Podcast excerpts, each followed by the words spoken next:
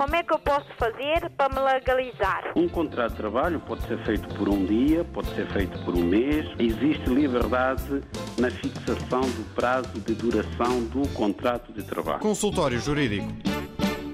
E hoje o tema é penhora de vencimento. Daqui a pouco o Dr. Adriano Malalane vai desenvolver este tema. Já sabe que temos as linhas disponíveis uh, para colocar as suas questões, o 213820022, 213820023 ou 213820068.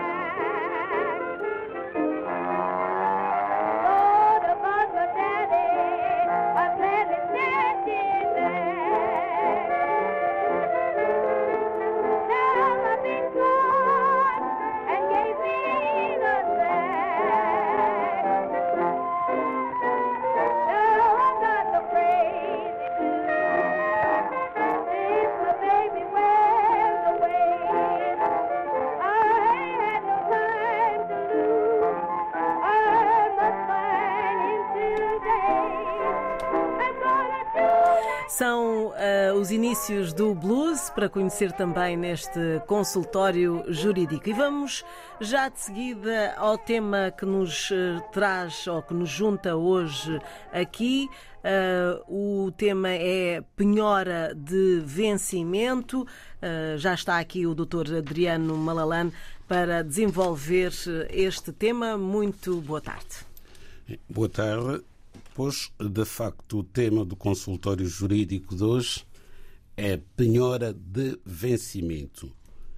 É uma realidade que, infelizmente, é, abrange muitas pessoas hoje em dia, sobretudo aqui em Portugal, em, em que, portanto, temos um sistema eh, que permite o acesso ao crédito, não é? Por parte das pessoas, por vezes com garantias eh, muito insuficientes em relação à capacidade de endividamento da pessoa. Então, quando é concedido o crédito e se houver incumprimento por parte do devedor, portanto, não cumpre, não paga as prestações que foram acordadas entre o credor, que normalmente é a banca ou empresas parabancárias, e o mutuário, que é o devedor, havendo incumprimento, o credor pode recorrer a vários meios para a satisfação do seu crédito. E uma delas, e a mais fácil de todas, é naturalmente a penhora de vencimento. Bom, eh, é importante percebermos aqui dois aspectos essenciais em relação a esta, a esta matéria. O primeiro aspecto é a natureza da dívida. Portanto, quais são as dívidas que levam à penhora do vencimento e como é que, esse, como é que essa penhora é feita. Nós temos dois tipos de dívida, fundamentalmente. Temos dívidas contraídas entre sujeitos privados do direito, é o que acontece normalmente entre as instituições de crédito e pessoas singulares ou pessoas coletivas, como sejam as empresas, e temos outro tipo de dívida que é aquela que ocorre entre o Estado e o particular. Portanto, o Estado não empresta dinheiro, aqui não se trata de um crédito ou do empréstimo que eventualmente o Estado concede a um particular, porque isso não existe. O que existe são as obrigações do particular para com o Estado, que, quando não são cumpridas pontualmente, geram uma dívida do particular para com o Estado. Essa dívida é considerada dívida fiscal. Podemos dar o exemplo do imposto que não é pago a tempo e horas. Podemos dar o exemplo de uma contribuição, como seja a contribuição para a segurança social que não é paga, então essa falta de cumprimento destas obrigações gera uma dívida que é considerada dívida fiscal. Qual a diferença fundamental entre a dívida entre sujeitos privados de, eh, de direito e a dívida entre o Estado instituições do Estado e o particular? A diferença é que, quando a dívida é entre sujeitos privados, por exemplo, a banca e o seu cliente, havendo incumprimento, a banca está obrigada, por lei, a recorrer a uma ação judicial, chamada ação executiva para satisfação do seu crédito. Ao passo que, tratando-se do Estado, o Estado não recorre a uma ação judicial. Ataca diretamente o património do devedor através da penhora dos seus bens ou do seu vencimento, porque trata-se de uma dívida considerada dívida fiscal e beneficia por isso mesmo dessa prerrogativa de não ter que recorrer previamente a uma ação judicial, o que é muito mais gravoso, naturalmente, porque o devedor não tem os meios de defesa à sua disposição que tem quando a dívida é uma dívida privada e é precedida de uma ação judicial de execução. Bom, voltando aqui à penhora de vencimento, a lei estabelece limites para a penhora de vencimento. Estabelece limites e esses limites têm que ser cumpridos. Muitas vezes as pessoas não, não têm conhecimento, portanto, do limite da penhora de vencimento e o vencimento é penhorado para além do limite que foi estabelecido na lei. Quando isso ocorre, o, a pessoa visada, isto é, o devedor, tem que recorrer junto do tribunal para que seja reduzida aquela percentagem do seu vencimento que vai para além do limite. Normalmente as empresas eh, mutuárias, os bancos e outras empresas parabancárias, quando, portanto, requerem a penhora do vencimento do seu devedor, é sempre um terço. Pedem sempre a penhora de um terço do vencimento da pessoa. Mas um terço do vencimento da pessoa, sobretudo naqueles, naquelas situações em que as pessoas têm um vencimento baixo, é, é muito oneroso. Sobra muito dinheiro para as necessidades das pessoas. Quando isso ocorre, as pessoas podem, e não sabem, mas deviam saber, requerer ao Tribunal para que a penhora seja reduzida para um sexto, é menos do que um terço e podem, inclusivamente, em alguns casos, requerer ao Tribunal que sejam dispensadas, sejam isentadas do pagamento da dívida durante um ano. Portanto, se a decisão do Tribunal for favorável, pode acontecer que a pessoa fique isenta do pagamento, não há perdão de dívida. O Tribunal decide em função das despesas da pessoa que durante um ano não vai pagar nada. E passado um ano, se tiver sido requerido, o desconto do vencimento passa para um sexto em vez de um terço.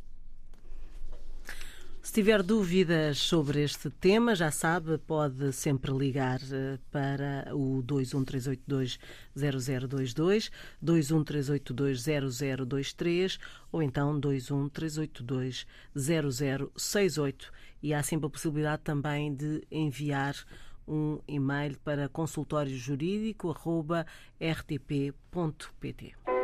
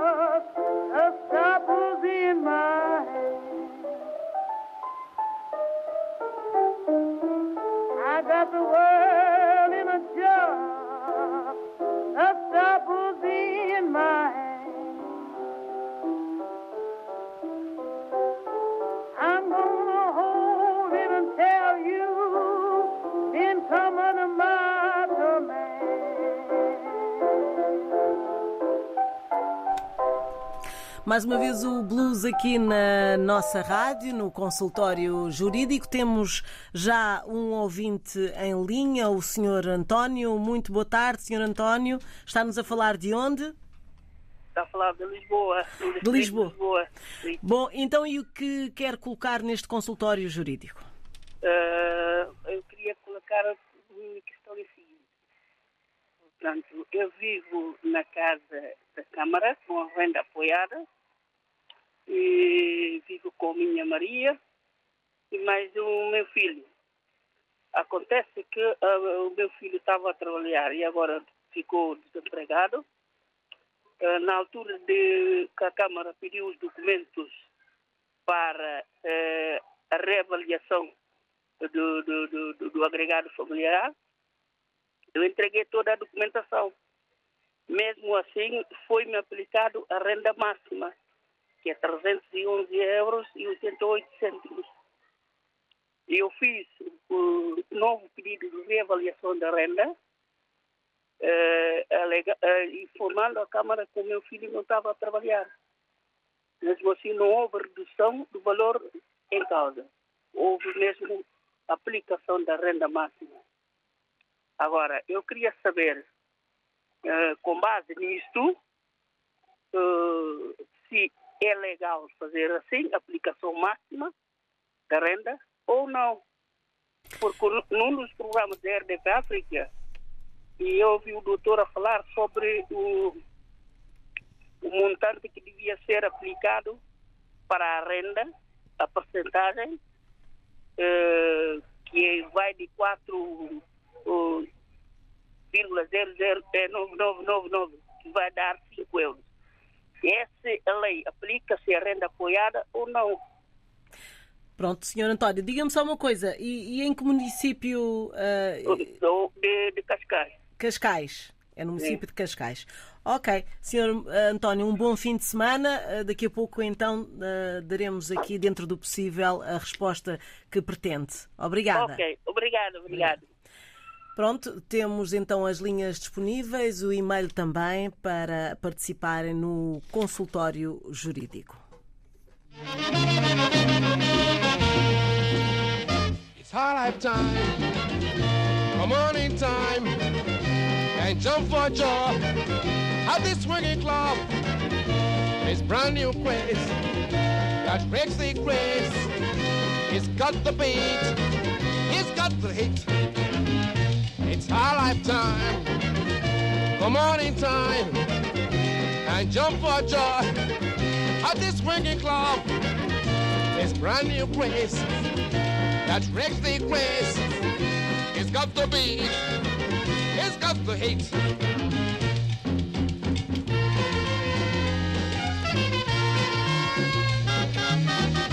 It's got the beat, this latest craze brand new place. It's brand new place. It's got the beat. The latest grace. The latest grace. Hey, yeah, yeah. Whoa, whoa, whoa. Latest grace. It's got the beat. It's our lifetime. For morning time. And jump for joy at this swinging club. It's brand new place that breaks the quiz. It's got the beat, it's got the heat.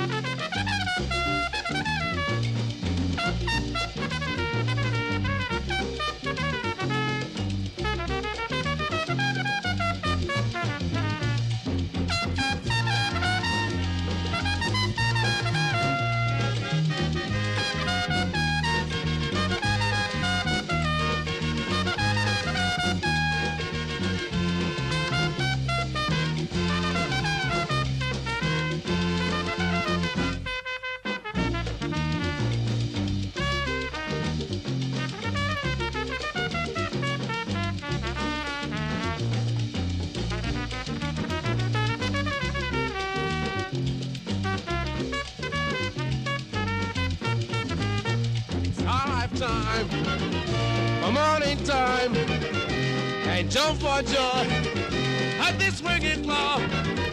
His brand new.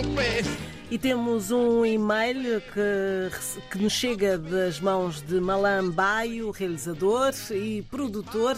Vamos lá saber quais são as questões que ele coloca neste consultório jurídico, que uh, neste momento. Uh, ah, agora sim, tenho acesso ao e-mail uh, que eu passo a ler.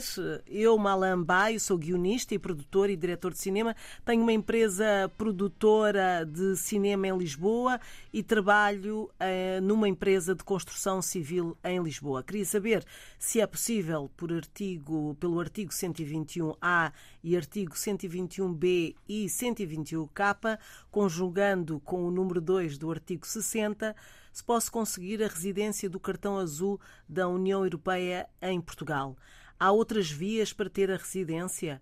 Já tenho os documentos. O problema agora é que não consigo ter a marcação nem a vaga para emitir ou apresentar os documentos no CEF. Que alternativas há?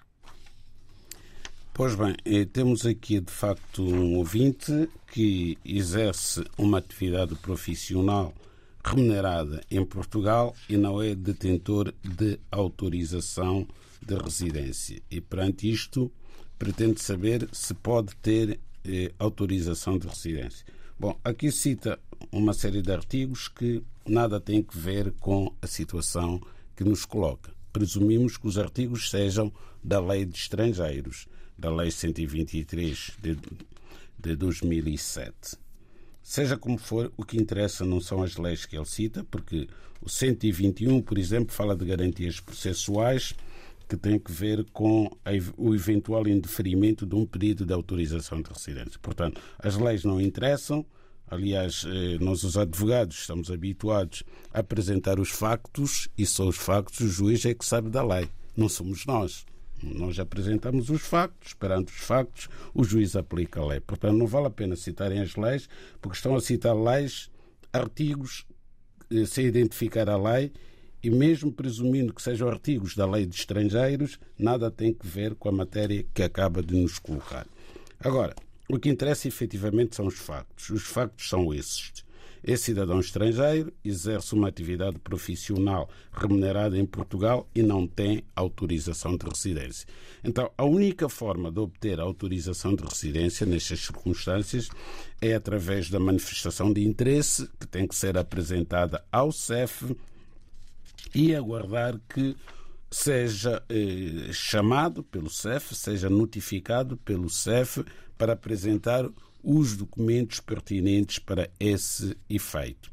Diz bem que uh, o CEF não atende. É verdade, neste momento o CEF não está de facto a funcionar a 100%, portanto, são vários os utentes do CEF que tentam contactar com o CEF e não têm conseguido. Mas neste caso em particular, não precisa de ligar para o CEF, pode fazer a sua manifestação de interesse através da plataforma do CEF, portanto, online.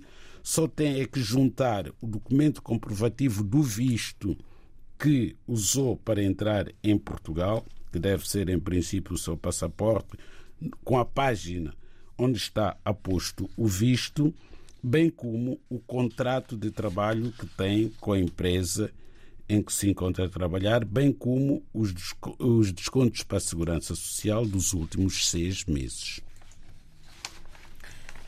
E está eh, assim respondido ao e-mail do Sr. Eh, Malan uh, Baio. Já sabe que também podemos ouvi-lo e, colocar as suas questões através dos números 213820022 213820023 ou 213820068. Uh, e também através do e-mail consultóriojurídico.rtp.pt.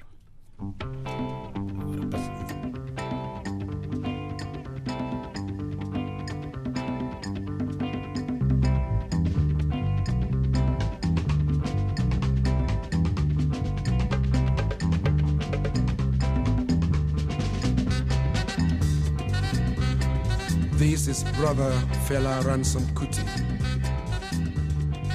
This is one time I would like to say a few things. Men are born, kings are made, treaties are signed, wars are fought. Every country has its own problems. So has Nigeria, so has Africa. Let us bind our wounds and live together in peace. Nigeria, one nation indivisible. Long live Nigeria. Viva Africa.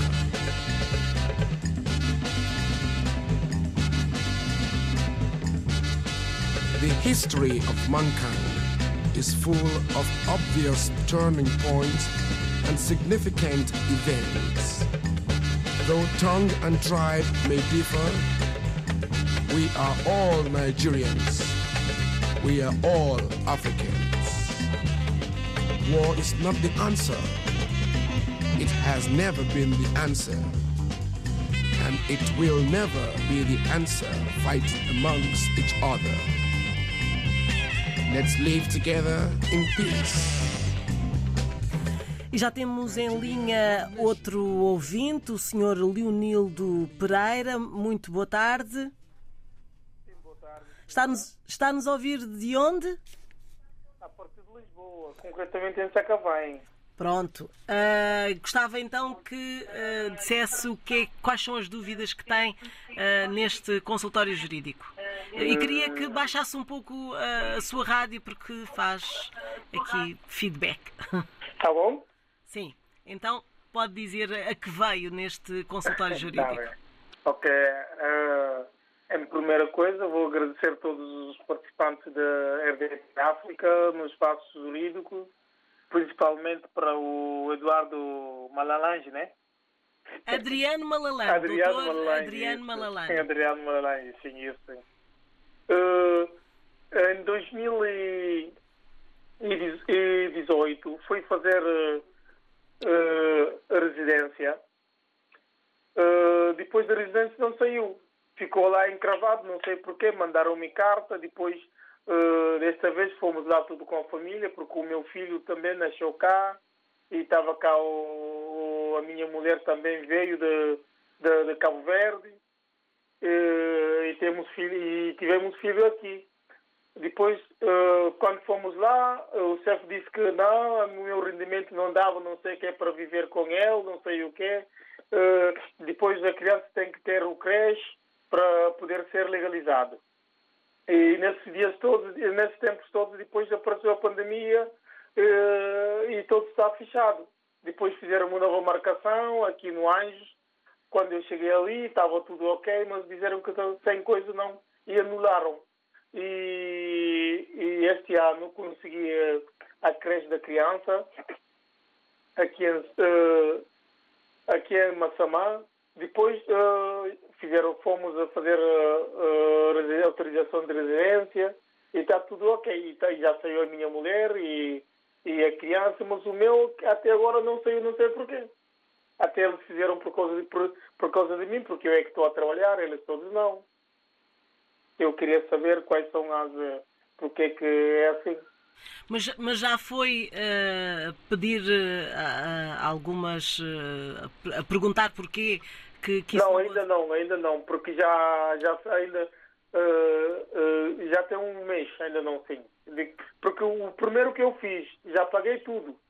Depois fui fazer a segunda, mas foi cancelado, foi. E, como é que se diz? Uh, anulado, cancelado? Não foi anulado, não foi pendente, não sei, pendente eu sei o que é que Pendente. A senhora assim, do chefe me disse, do, o alto funcionário do chefe me disse, foi já, sim, é verdade, estava pendente.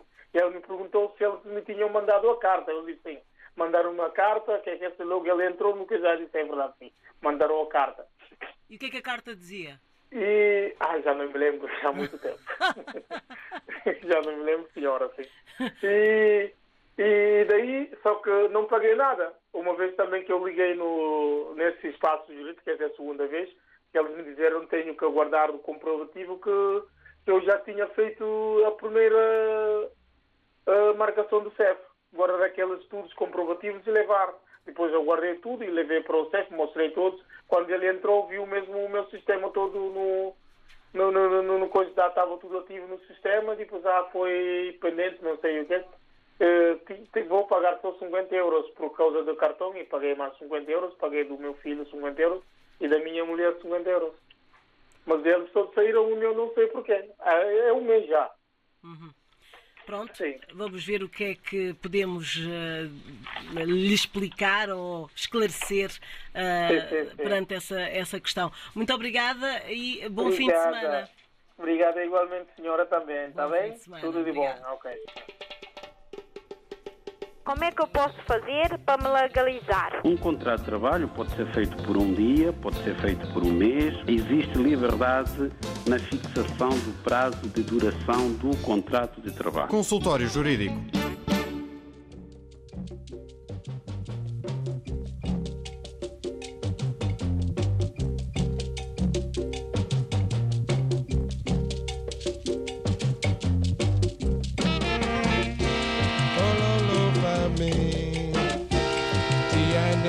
Fẹ́ olólùfẹ́ mi. Tí ẹni mo fẹ́ aláyọ̀fẹ́ mi. Mi ò ṣe tiwọn mọ́ olólùfẹ́ mi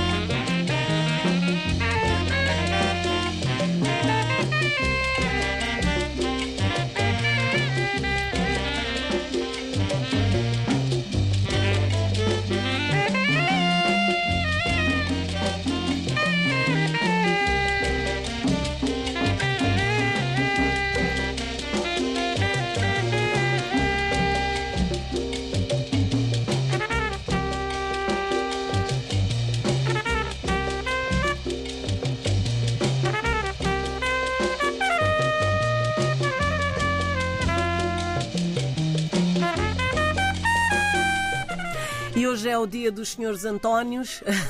Temos mais um senhor António que entrou em contacto connosco. Muito boa tarde. Está-nos a falar de onde? Não estou a ouvir, tem que aumentar aí o som. Está aí o comboio, os barulhos do comboio. Ah, está, está é o comboio, ok. Eh, Então, senhor António, o que é que gostaria de colocar no consultório jurídico? Qual é as suas dúvidas? Quais são as suas dúvidas? Eu, uma dúvida, é só para perguntar ao doutor. Eu tenho a minha filha na Guiné, tu tem 13 anos. Eu, agora, eu quero logo trazer para cá. Eu tenho cartão de cidadão português, tenho casa na minha nome, tenho trabalho efetivo. Eh, e agora, eu quero logo para perguntar ao doutor qual tipo de documento que ele tem que tratar daqui para mandar para a Guiné. Ok. Uh, daqui a pouco o Dr. Adriano Malalane poderá dar-lhe então as explicações. Muito obrigada, bom fim de semana. Tá, bom fim de semana, tá, obrigado. Obrigado.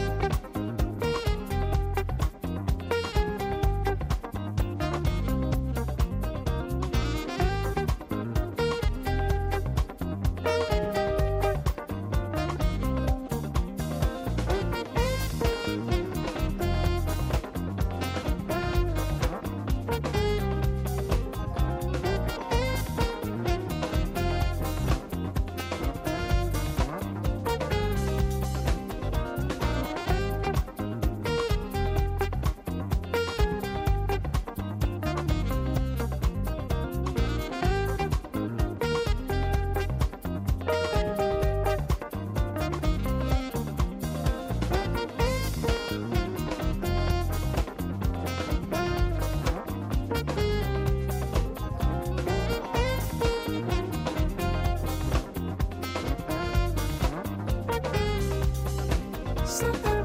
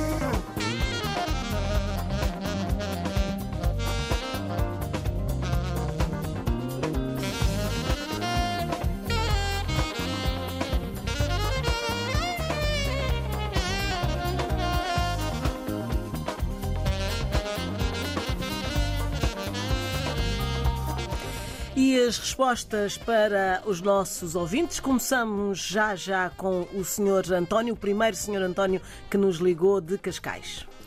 O Sr. António de Cascais é, é inclino da Câmara Municipal de Cascais.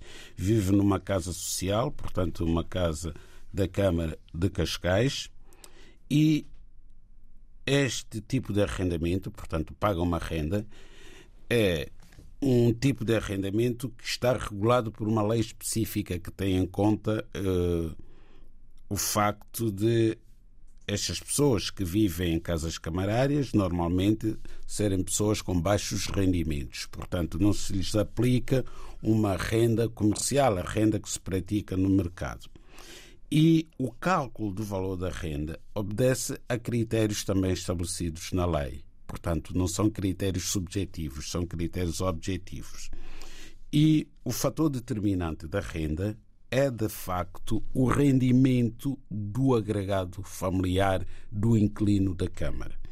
E o Sr. António, quando foi calculada a renda de 311 euros e 88 cêntimos, no seu agregado familiar havia um rendimento que foi tido em conta do seu filho, para além do rendimento do próprio inquilino, que é o Sr. António. Portanto, a Câmara fez o somatório, digamos assim, eh, de todos os rendimentos do agregado familiar, encontrou, achou um determinado valor e aplicou uh, uma taxa que está na lei e resultou a renda de 311 euros. Ora, a partir do momento em que o rendimento global do agregado familiar diminuiu, porque o filho deixou de oferir, automaticamente também a renda deve baixar. Mas a Câmara não tem conhecimento desses factos. É preciso que os interessados se dirijam ao departamento competente da Câmara e apresentem, portanto, uma declaração em como um dos membros do agregado familiar, neste caso o filho, já não está a exercer atividade profissional remunerada, portanto já não, não deve a Câmara contar com aquele rendimento para o cálculo da renda e deve a renda baixar. O Sr. António fez isso. Fez isso. Não obstante ter feito isso, a Câmara mantém este valor da renda. É ilegal. Não pode fazer. Agora, quais são as alternativas? Estamos sempre aqui eh, a falar desta situação. Quando há uma violação de direitos aqui em Portugal, a pessoa tem que recorrer aos meios judiciais. É pôr a Câmara em tribunal. Mas como sabemos que os meios judiciais são complicados, não, o acesso aos tribunais não está tão facilitado quanto isso, sobretudo para pessoas modestas, como deve ser o caso do Sr. António, o que é que tem que fazer? Primeiro, pedir à Segurança Social, através de um requerimento próprio, que lhe seja nomeado um patrono que vai, portanto, preparar uma ação contra a Câmara porque não deve ter condições económicas para contratar um advogado. Então, através da segurança social, pode ser nomeado o patrono que vai apresentar em tribunal uma ação contra a Câmara para baixar o valor da renda. Mas também há meios extrajudiciais que, por vezes, ajudam a resolver com menor complexidade este tipo de situação será, porventura, uma queixa ao provedor de justiça. Basta uma simples carta, até pode ser o próprio a fazer, explicando o problema que está a enfrentar. O provedor de justiça atua imediatamente, contacta a Câmara Municipal e pede explicações para o facto de manter uma renda que foi calculada com base num determinado rendimento que, neste momento, é inferior ao rendimento que esteve na base deste montante. Depois temos o senhor Leonildo Pereira, não é? De Sacavém, que em 2018 eh, teve uma autorização, foi pedir uma autorização de residência e pelo facto de ter um filho que nasceu em Portugal. Portanto, a mulher veio de Cabo Verde e tiveram um filho que nasceu em Portugal. Quer o senhor António, quer a mulher que veio de Cabo Verde, quer o filho, estavam todos em situação irregular. E a lei prevê, de facto, que, através do regime especial que está na lei, que pode ser concedida autorização de residência com dispensa de visto de residência. Porque o regime geral diz que qualquer pessoa que queira vir para Portugal para fixar residência deve previamente habilitar-se com visto de residência. Mas nós sabemos que na prática isso não acontece. Só através do reagrupamento familiar. E para haver reagrupamento familiar é necessário que esteja já um familiar a viver em Portugal legalmente, com autorização de residência. Só a partir daí é que pode chamar outro familiar, filho, mulher, pai, sogro ou sogra, para virem para Portugal e já vêm com visto de residência. Quando o familiar que está em Portugal está em situação irregular, como é o caso do senhor Leonil de Pereira, ele não tinha, portanto, não lhe assistia o direito ao reagrupamento familiar. A mulher teve sorte em ter conseguido vir para Portugal.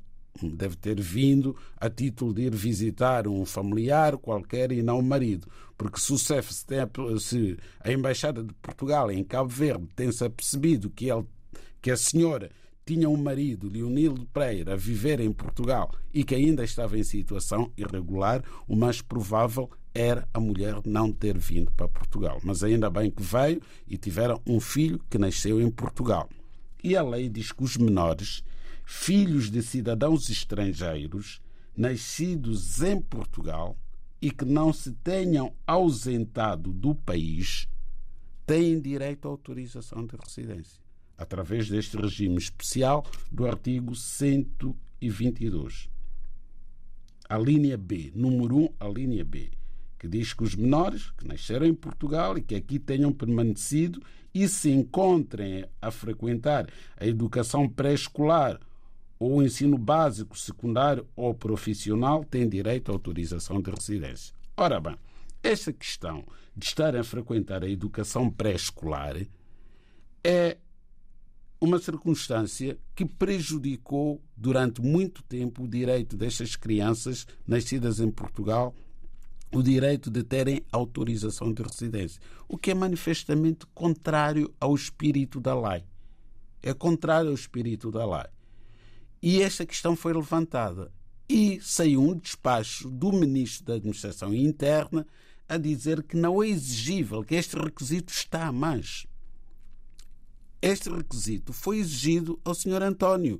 Disseram que a criança tinha que estar numa creche. Ora bem, não faz sentido. O próprio governo chegou à conclusão de que não fazia sentido em resposta a várias reclamações que foram apresentadas de várias associações, entre elas a Associação Olho Vivo, queixou-se ao governo desta situação. É uma situação discriminatória. O CEF, e bem, concedeu autorização de residência à criança e à mãe da criança. Mas devia ter concedido também ao pai, que aliás a solicitou. Porque o que é que a lei diz? diz que também têm direito à autorização de residência os estrangeiros que tenham filhos menores residentes em Portugal. Logo, aquela criança, como adquiriu o direito, um direito próprio da criança autorização de residência, pelo facto de ter nascido em Portugal e não se ter ausentado do país, comunicou, por assim dizer, esse direito aos pais porque a criança tornou-se legal e automaticamente os pais passaram a ter esse direito. Aliás, o CEF, e bem, nestas circunstâncias das crianças cujos pais estão em situação irregular, quando concede autorização à criança, ao mesmo tempo, simultaneamente concede aos pais, porque têm que assinar um termo de responsabilidade em como são responsáveis pela criança e não podem fazer enquanto estão em situação ilegal. Daí a necessidade destes processos correrem em simultâneo da criança e dos pais da criança. Portanto, aqui é uma pequena irregularidade. O senhor devia voltar à carta que recebeu do CEF, ler a carta e tentar perceber o que é que lhe foi exigido. Portanto, pode ser uma questão meramente burocrática. O direito está lá. Bom, depois, finalmente, temos aqui também o senhor António, portanto, que tem um filho que nasceu na Guiné e quer trazer o filho para Portugal. O senhor António é cidadão português. Sendo cidadão português, já não beneficia do direito de reagrupamento familiar. Isto não deixa de ser esdrúxulo. É mais fácil um cidadão estrangeiro que reside legalmente em Portugal trazer a sua família para Portugal do que um cidadão português. Portanto, aqui a única solução que tem é, junto do consulado de Portugal em Bissau, requerer visto para a criança vir. Tem esse direito. Tem esse direito, mas sabemos da dificuldade do consulado conceder visto para a criança que é filha de pai português, que aliás, as tantas até nasceu portuguesa.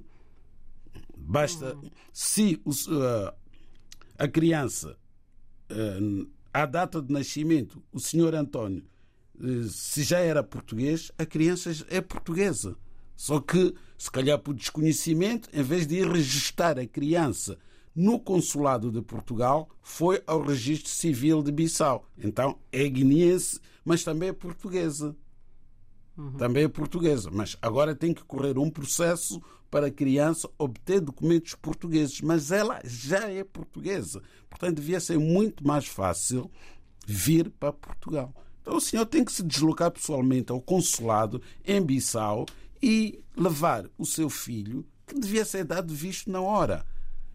Olha, se esta situação, em vez de ser com um cidadão da Guiné-Bissau, fosse com um cidadão português, com um filho nascido na Austrália, o visto era dado logo em Canberra pelas autoridades portuguesas. Ou no Canadá era dado logo. Mas tratando de cidadãos da Guiné-Bissau, não compreendo, portugueses oriundos da Guiné-Bissau e Cabo Verde, não compreendo porque é que as autoridades portuguesas têm um tratamento diferente em relação a estes processos, quando a situação em termos jurídicos é igual de qualquer português que tenha um filho nascido no Brasil, no Canadá, nos Estados Unidos ou na Austrália.